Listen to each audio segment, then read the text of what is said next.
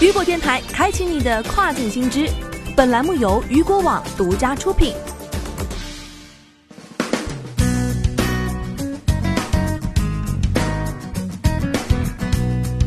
Hello，大家好，欢迎大家收听这个时段的跨境风云。接下来将要带您一起来了解到的是，日本邮政暂停发往一百五十三个国家和地区的国际邮寄业务。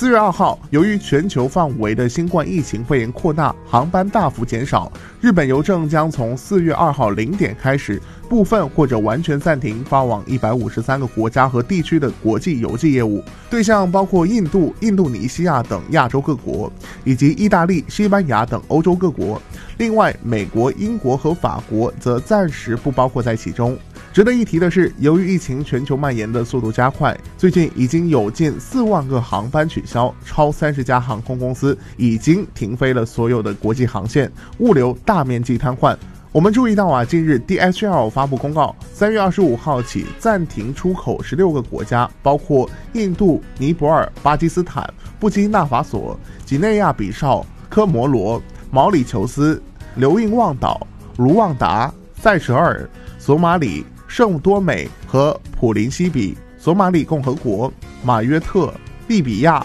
委内瑞拉等部分国家出口重量限制，建议卖家及时调整出口计划。此外，UPS 也发布公告，自二零二零年的三月二十六号起，暂停执行所有货物的担保服务。也就是说，目前 UPS 不保证所有货物的运送时效。此外，UPS 也暂停了部分国家和地区的进口服务。